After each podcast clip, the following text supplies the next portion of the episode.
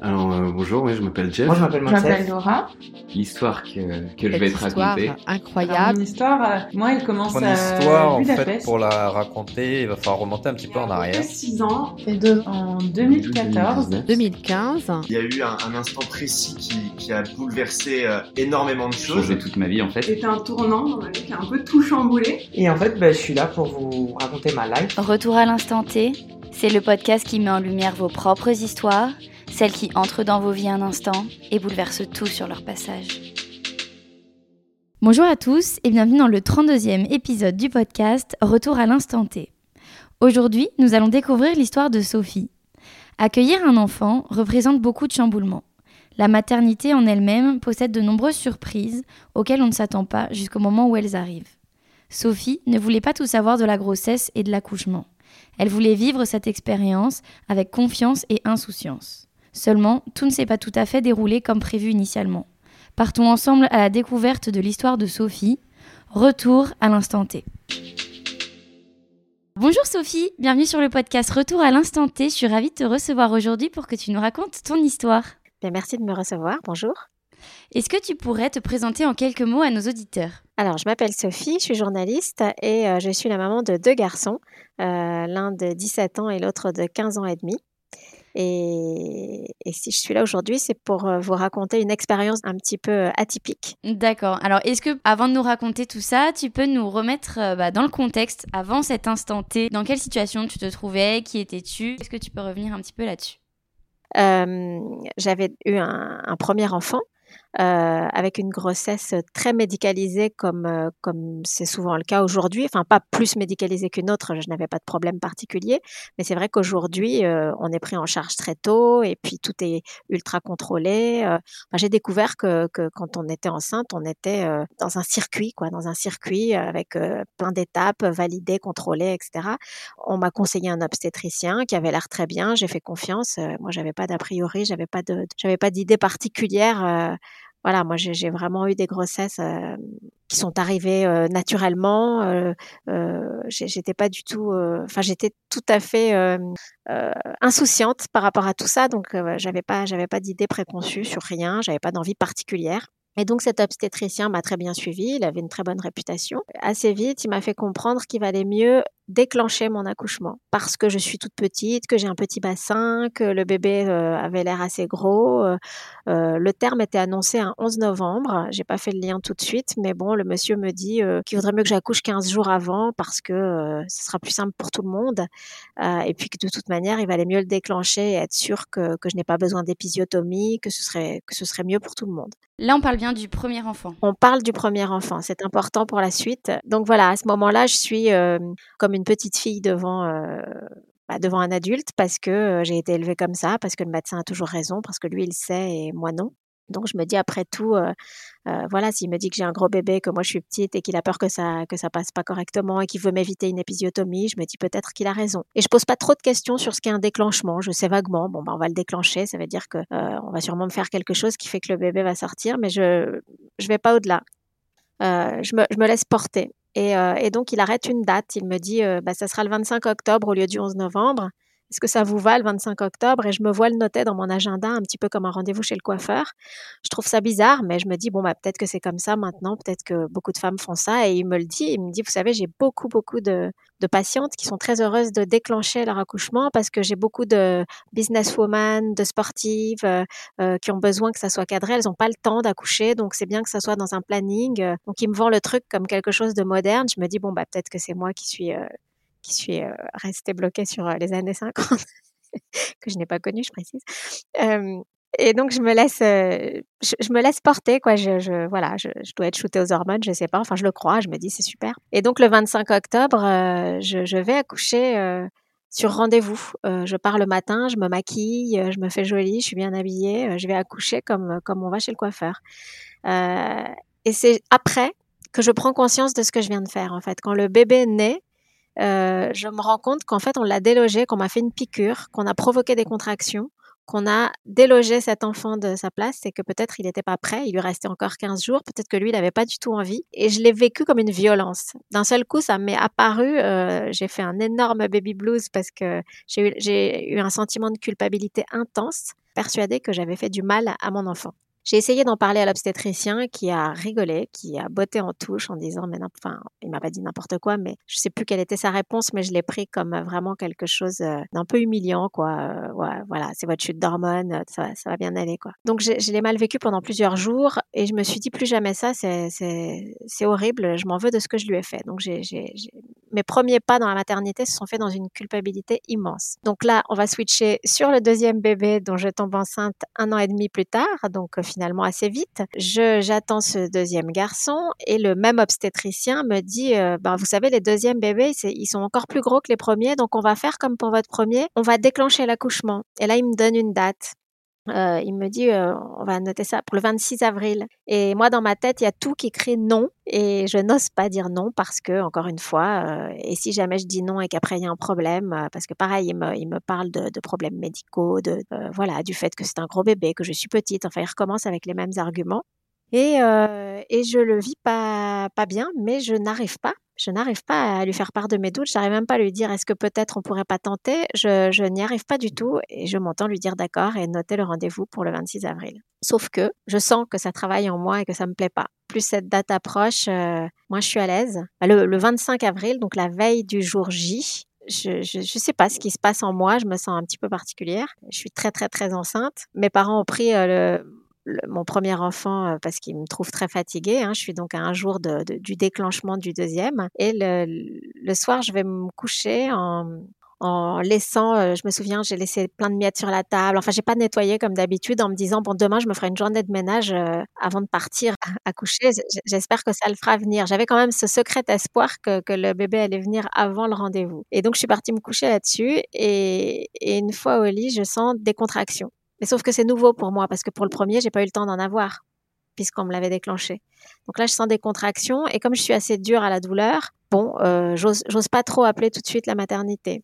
Puis quand même, ça se rapproche, ça se rapproche. Je me dis, je vais quand même euh, les appeler. Il est une heure du matin et je leur dis, euh, voilà, j'ai des contractions. Et comme je suis zen, je sens que la personne au téléphone se dit, oh, c'est encore une mère euh, qui flippe trop tôt. Elle me dit, prenez un bon bain chaud et vous me rappelez après. Et je prends un bain chaud. Elle me dit, vous restez une heure dedans. Et au bout de dix minutes, moi, je sens qu'il se passe un truc et je, je, sors de la baignoire. Euh, le papa euh, qui avait écouté la sage-femme au téléphone me dit, elle a dit une heure euh, il faut que tu restes encore. Je dis non, non, il faut pas que je reste encore parce que je sens qu'il se passe quelque chose. On va partir à la maternité. Il me dit est-ce que j'ai le temps de prendre une douche? Je lui ai dit oui, oui, puisque je vais, je vais préparer mon sac parce qu'évidemment moi je suis pas quelqu'un de très prévoyant. J'étais absolument pas prête à partir. Donc je commence à préparer mon sac et là une contraction plus violente que les autres me jette par terre. Et quand il est sorti de la douche, il m'a trouvé euh, sur le, enfin, sur le dos au milieu du salon euh, et il voyait déjà la tête euh, qui arrivait. Quoi. Moi, j'avais pas du tout conscience que j'en étais là. et donc, la situation s'est complètement emballée. Il a fallu appeler le, le, SAMU qui a envoyé les pompiers en premier parce que euh, à Paris, en tout cas, les pompiers vont plus vite que le SAMU. Donc, j'ai vu débarquer quatre jeunes hommes entre 19 et 23 ans qui n'avaient sans doute jamais accouché personne. donc, voilà une situation complètement folle. Le SAMU est arrivé par ensuite. Je me suis retrouvée dans une position euh, très peu orthodoxe. Euh, ils m'ont transporté sur le canapé. Ils ont enlevé des cadres euh, qui étaient au mur pour mettre des perfusions. Enfin, hôpital de campagne au milieu du salon. Et donc, et donc ce bébé est né la veille du, du, du, jour prévu par déclenchement, me libérant complètement de ce poids que j'avais depuis des mois en fait à l'idée d'accoucher euh, sur commande. Et euh, tu penses que justement c'est ton corps qui, euh, qui a fait ça pour te protéger et que tu revives pas ce, ce traumatisme en fait Je suis complètement, intimement convaincue du pouvoir de, de l'inconscient sur le corps et puis sur, les, sur la raison, parce que j'ai essayé de me raisonner en étant du côté de la médecine et de la science, sauf que parfois il y a des choses, il y a des choses qui sont plus importantes qu'on sent dans sa chair et que même, même si on n'arrive pas à les, à les formuler avec des mots, et c'est valable dans plein de domaines. Hein. Là, on parle dans, mon cas précis, cette histoire précise, mais je crois que quand on ne trouve pas les mots, le, le corps s'exprime à la place, euh, à la place des mots. C'est le même principe que les secrets de famille, que les, on ne peut pas dire, euh, elle s'exprime autrement. Et je suis convaincue que ça a été un partenariat entre ce bébé et moi euh, pour ne pas revivre ce que j'avais vécu avec son frère. J'en suis certaine. Et ça dit quelque chose d'important euh, sur le rapport euh, des femmes à, à l'accouchement aujourd'hui? On a, on a beaucoup avancé, hein, puisqu'aujourd'hui, euh, beaucoup de femmes privilégient quelque chose de plus naturel, de plus une sorte, un, un retour à la nature. Alors après, ça c'est très, c'est très personnel et très intime, c'est des décisions très personnelles, mais moi je dis, je dis pas qu'il faut accoucher chez soi. Euh, je sais pas si j'aurais pu prendre cette décision d'ailleurs, parce qu'on se dit que s'il y a un problème, c'est quand même dommage euh, de prendre un tel risque. C'est quand même très personnel comme décision. Donc je suis pas en train de faire l'apologie de l'accouchement à domicile. En revanche, je trouve que souvent on n'est pas écouté. On n'est pas écouté sur sur des choses qui sont quand même importantes, quoi. Moi, on m'a pas expliqué ce que c'était qu'un déclenchement. Alors j'aurais pu poser la question. Hein. Je, fais aussi mon mea culpa. Je suis un peu euh, avec le recul, je me dis que j'étais un peu neuneux aussi. Hein. Mais en même temps, c'est tellement de nouvelles informations d'un coup que j'imagine on se fait vite prendre de court avec tout ça, quoi. Oui, et puis euh, et puis après, on n'a pas toutes le même tempérament. C'est vrai qu'il y a des femmes qui ont besoin de tout maîtriser. Moi, c'est un sujet sur lequel j'avais pas envie d'en savoir trop. Euh, on m'a souvent proposé, euh, enfin, on m'a souvent, on m'a proposé pour mes deux grossesses de faire euh, la préparation à l'accouchement, par exemple, euh, voilà, que beaucoup de gens font. Moi, je sais que j'ai toujours refusé parce que j'avais pas envie d'en savoir trop, j'avais pas envie d'un faux bébé là qu'on me montre comment ça sort. Enfin, je me disais ça va me faire peur là où je n'ai pas peur. Moi, j'avais pas d'angoisse a priori. Donc j'avais peur que trop m'informer me crée des angoisses que je n'avais pas. En revanche, j'aurais aimé peut-être un petit peu plus d'écoute euh, quand j'ai euh, émis des doutes en disant mais est-ce que vraiment c'est pour le deuxième en tout cas puisque pour le premier, j'ai posé aucune question, j'ai fait confiance aveuglément, mais après ce que j'ai vécu, c'est-à-dire cette culpabilité après le, le, le déclenchement du premier accouchement, j'aurais aimé qu'on entende euh, la souffrance que j'avais eue et la, la culpabilité et la peur de recommencer, ce qui n'a pas été le cas. Et ce sentiment, tu n'avais pas pu l'exprimer euh, du coup à cet obstétricien ou à d'autres professionnels autour de toi? Bah si, à cet obstétricien, je, lui ai dit que je n'avais pas très bien vécu le, le déclenchement. Je, lui ai dit, peut-être que j'ai modéré euh, mes émotions, mais je lui ai fait comprendre quand même que c'est pas quelque chose que j'avais bien vécu. Mais encore une fois, alors après, c'est pas parce que lui a réagi comme ça qu'ils sont tous comme ça, hein, mais je, suis tombée sur un obstétricien euh, qui était une pointure en termes de, de, médical. Enfin, je pense que dans son métier, c'est quelqu'un de, de, super euh, rassurant. J'avais toute confiance en lui sur le, sur le plan médical, mais je pense qu'il avait complètement zappé la dimension psychologique et il était tellement euh, fier d'être sur le créneau un peu avant-gardiste, d'aider les femmes justement à gérer carrière et enfants. Il était plus dans ce truc-là, lui. Il me mettait beaucoup ça en avant. Le fait que euh, lui, il œuvrait pour la, la, libération de la femme, quoi. C'est-à-dire qu'elle pouvait repartir bosser trois jours après. Euh, il avait réussi à caler l'accouchement dans un emploi du temps. C'était ça son truc, lui. Libérer la femme. Même il m'incite à la première nuit à me séparer de l'enfant pour pouvoir récupérer. Il me disait, donnez votre bébé, comme ça vous pouvez faire une ou deux bonnes nuits toute seule sans lui pour, pour vous sentir d'attaque. Il avait l'impression d'être du côté des femmes en leur disant libérez-vous de, de, tout ça. Et j'entends, et je pense que ça correspond à certaines. Moi, en fait, ça m'a, ça a été violent pour moi parce que je rentrais pas dans ce, dans ce créneau-là. Et la question s'est pas posée de changer d'obstétricien pour ta deuxième grossesse? Bah, même pas, en fait. C'est là que je me rends compte à quel point j'ai été formatée aussi par mon éducation.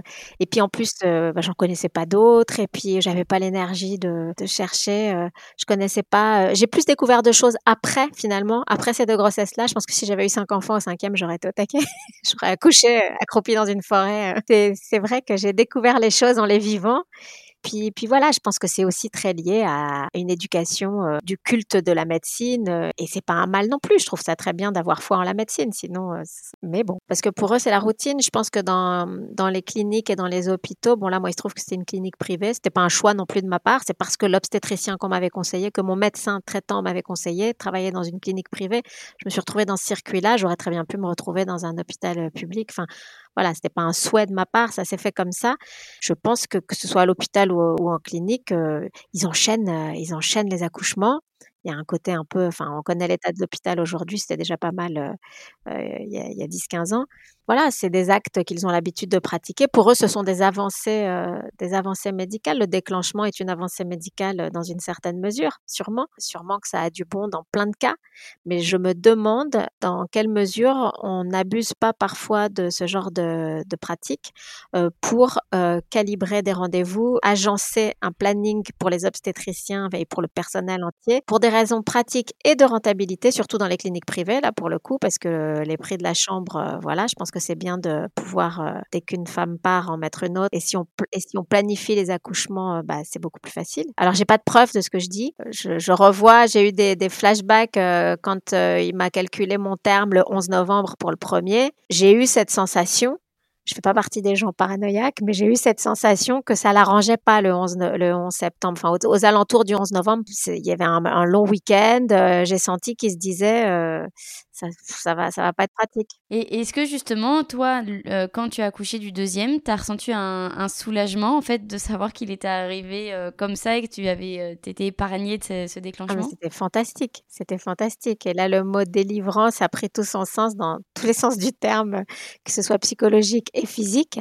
J'ai pu faire la, la, comparaison entre un accouchement très médicalisé et un accouchement euh, complètement euh, freestyle euh, sans péridurale, parce que dans ces cas-là, évidemment, on n'a pas le temps. Et le fait est que, l'expérience du deuxième, alors j'ouvre une petite parenthèse pour dire que j'ai eu de la chance que tout se passe bien c'est une super expérience quand après coup tout s'est bien passé. Voilà, euh, c'est sûr que s'il y avait eu des complications, je parlerais peut-être pas comme ça aujourd'hui, mais il se trouve que ce deuxième accouchement euh, chez moi dans des conditions complètement euh, dingues est un bien meilleur souvenir et psychologiquement et physiquement parce que dès que l'enfant est sorti, ben on est super bien. J'aurais pu partir avec sous le bras euh, limite quoi. C'est tout à fait différent. On a on a pleinement conscience de ce qui vient de se passer, alors qu'avec un déclenchement et une péridurale, on est quand même très anesthésié. On est déconnecté de quelque chose de naturel qui, qui vous dépasse. Après, chaque femme est différente. Il y a des femmes qui préfèrent que tout soit cadré, calibré, euh, planifié. Euh. Il n'y a aucun jugement de ma part. Simplement, dans, mon histoire à moi, ce, ce, cet aspect-là a été vécu comme quelque chose d'imposé et qui m'a heurté et qui a conduit finalement à ce que mon corps prenne le pouvoir. Et ça, c'est super. Bah ouais, c'est fou. Et, euh, et, tu disais du coup que tu avais eu un énorme baby blues après la première grossesse. Est-ce que du coup c'était le cas pour la deuxième ou du tout, pas du tout? Du tout. J'étais tout à fait euh, sereine euh, avec ce qui s'était passé et ouais vraiment ça ça m'a réconciliée avec tout ça et j'avais la certitude parce qu'à l'époque je savais pas si j'aurais un troisième enfant ou pas et je m'étais dit si j'ai un troisième enfant là j'avais pris la décision là je sais que si j'en avais eu un troisième j'aurais eu le courage de dire non je veux pas de, de, déclenchement et je pense même que j'aurais demandé sans péridurale. Alors ça ferait hurler sûrement celles qui se sont battues pour l'avoir et qui disent que ça, ça, a changé leur vie. Mais voilà, ça n'engage que moi. Mais après, c'est un choix. Il tant mieux que ce soit une option. Bien sûr, heureusement que ça existe. Non, non, mais je remets pas du tout en cause. Hein. Euh, non, mais je veux dire, c'est pas parce que c'est une option qu'il faut forcément la choisir. Voilà, moi, c'est par rapport à mon histoire personnelle euh, que, que, je me permets de dire ça, mais ça, ça n'engage que moi. Du coup, j'imagine que le bébé, il est arrivé assez vite. Et ensuite, ils t'ont emmené à la maternité ou t'es resté chez toi? Alors, ils sont obligés de t'emmener à la maternité parce que euh, ni le SAMU ni les pompiers euh, n'ont le droit d'expulser le placenta s'il sort pas tout seul. Comme je savais pas, hein, j'ai tout appris euh, sur place, moi. et le placenta, il faut qu'il sorte très vite parce que sinon, on peut faire une, une hémorragie interne. Et c'est comme ça qu'on peut mourir en couche, en fait. Toutes les femmes qui sont mortes en couche, c'est souvent une hémorragie parce que le, placenta a été mal expulsé ou qu'il en reste un peu. Enfin bon, après, je ne suis pas médecin, je connais pas les. voilà. Donc, j'ai senti qu'il y avait urgence à me à m'exfiltrer. Donc, je suis partie avec le SAMU et mon bébé sous une couverture de survie, tout, tout pimpon hurlant. on a traversé Paris, voilà, jusque dans le 17e. Et donc, je suis arrivée à la maternité avec un bébé déjà fait, voilà, pour, pour la suite des, des festivités. Et, et après, ils m'ont gardé en observation et je suis rentrée chez moi. Alors, c'est aussi violent pour le papa qui se retrouve tout seul au milieu d'une scène de crime, presque, avec des bouts de gants, des bouts de du sang partout, le canapé jaune était rouge. Ah, parce que lui, il n'a pas pu venir non, avec vous? On... C'est interdit. Voilà, parce qu'il y a beaucoup de monde déjà entre l'équipe du SAMU. Euh, voilà. C'est un, un, peu fou comme, euh, comme, euh, comme situation, mais ça fait des souvenirs. Mais du coup, ton canapé, il était foutu? Euh, Ouais, on a eu du mal à le revoir. Euh, ça a été un... Mais ça a été un crève-cœur de s'en séparer quand même, parce que c'était un peu ma salle d'accouchement. Et pour la petite anecdote, ce qui est assez marrant dans cette histoire, euh, c'est que euh, quand j'ai accouché chez moi, donc quand les pompiers sont arrivés, qui m'ont attrapé, je ne sais pas comment, pour me mettre sur le canapé, parce qu'on avait dû leur apprendre qu'il fallait me mettre dans une certaine position, bon, c'est rien, parce que le bébé est vraiment arrivé au moment où ils m'ont posé sur le canapé, et voilà. Ce qui a été marrant, c'est que quand le bébé est sorti, ma première réaction, c'était pas oh là là, est-ce qu'il pleure, est-ce qu'il va bien? C'est parce que j'ai vu les pompiers qui le mettaient sur la table du salon Et là, d'un seul coup, je me dis mince, hier soir, je suis allée me coucher sans enlever les miettes du repas. J'ai pas nettoyé parce que j'avais prévu de faire le ménage le lendemain. Et ma vision, ma, mon unique préoccupation à ce moment-là, c'était oh là là, ils vont mettre le bébé dans les miettes. Ils vont dire que je suis dégoûtante, que je manque d'hygiène. Et c'était vraiment ma seule question, quoi. Alors, je pense que c'est une défense naturelle, euh, psychologique, euh, pour éviter de penser à un truc euh, plus grave.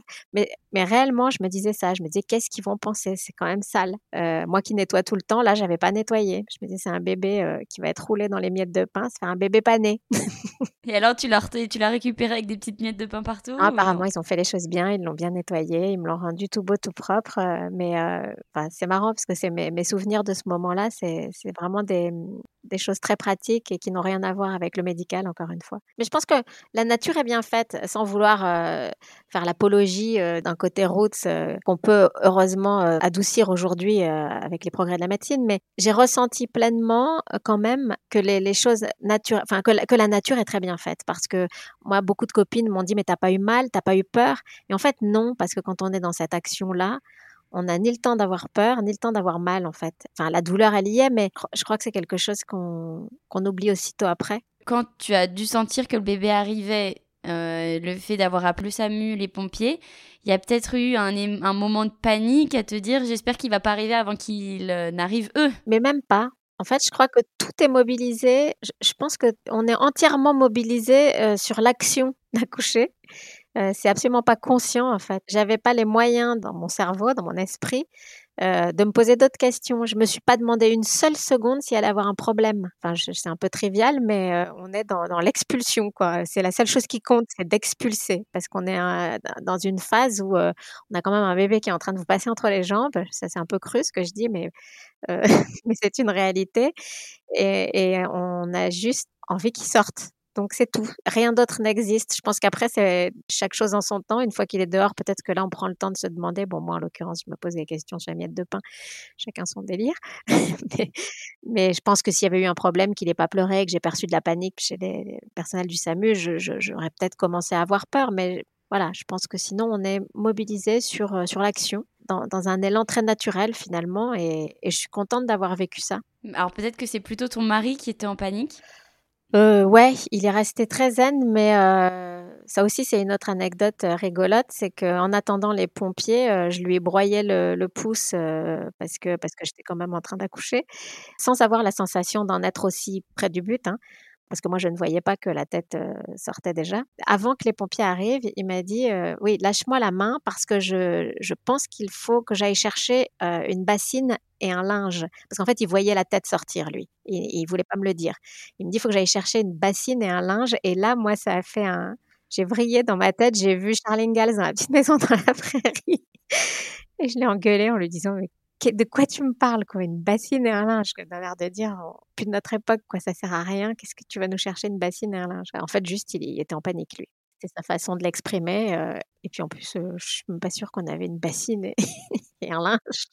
Donc voilà, je pense que la panique dans ces cas-là, elle, euh, s'exprime dans mille petites choses. Enfin voilà, on crie pas partout au secours, au secours. C'est des choses un peu impalpables. Moi, et puis tout le monde est arrivé à temps et voilà, il n'y a pas eu de problème de toute façon rencontré Non, il n'y a pas eu de problème rencontré, mais c'est vrai qu'après tout ça, euh, j'ai beaucoup, beaucoup réfléchi. Je suis beaucoup revenue sur ce sujet du déclenchement parce que euh, après avoir eu deux enfants dans des conditions extrêmement différentes, euh, c'est un sujet qui m'a paru important et j'ai mis très longtemps avant de pouvoir en parler vraiment parce que j'avais l'impression que, bah, que pas grave parce qu'effectivement, il y a des choses plus graves sur, des sujets de, la grossesse, de la maternité, de l'accouchement. Il y a des choses bien plus graves. Moi, j'avais tout, enfin, tout s'était très bien passé. J'avais euh, deux enfants en pleine santé. Donc, euh, on se dit, est-ce que ça vaut le coup de revenir là-dessus? Et en même temps, aujourd'hui, euh, je suis persuadée que ça existe encore et que des personnes ont vécu la même chose que moi.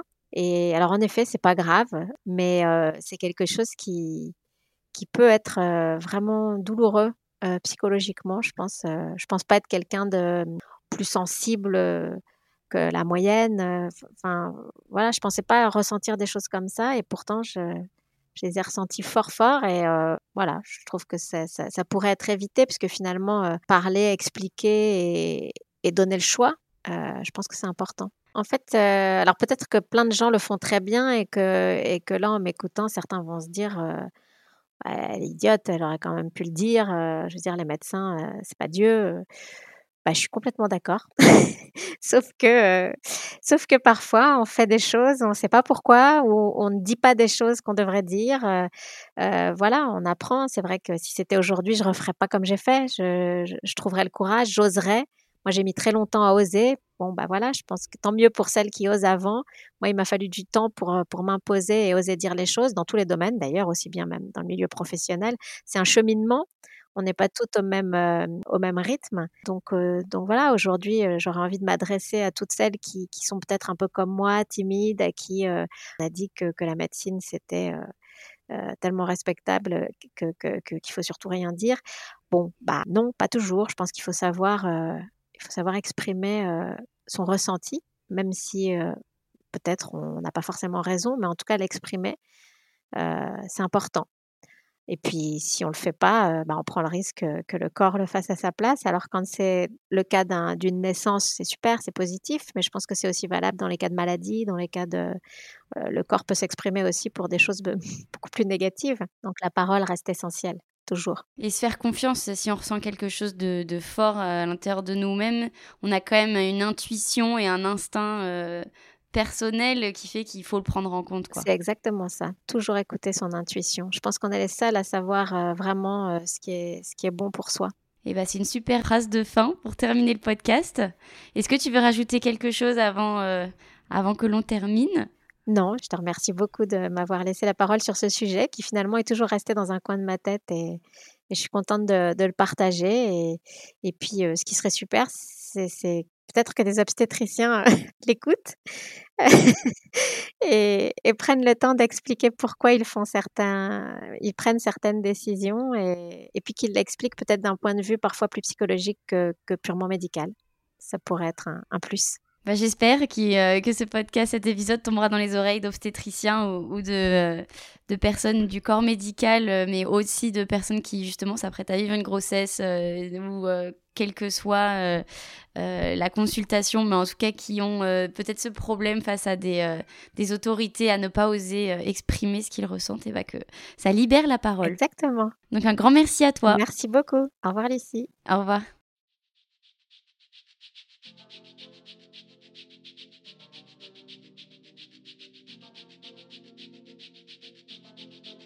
Merci à vous d'avoir écouté cet épisode de Retour à l'instant T et merci à Sophie pour le partage de son histoire. Si cet épisode vous a plu, abonnez-vous au podcast et laissez-lui 5 étoiles sur votre plateforme préférée. Retrouvez le podcast sur Instagram au nom de Instant T Podcast et à bientôt pour le prochain épisode.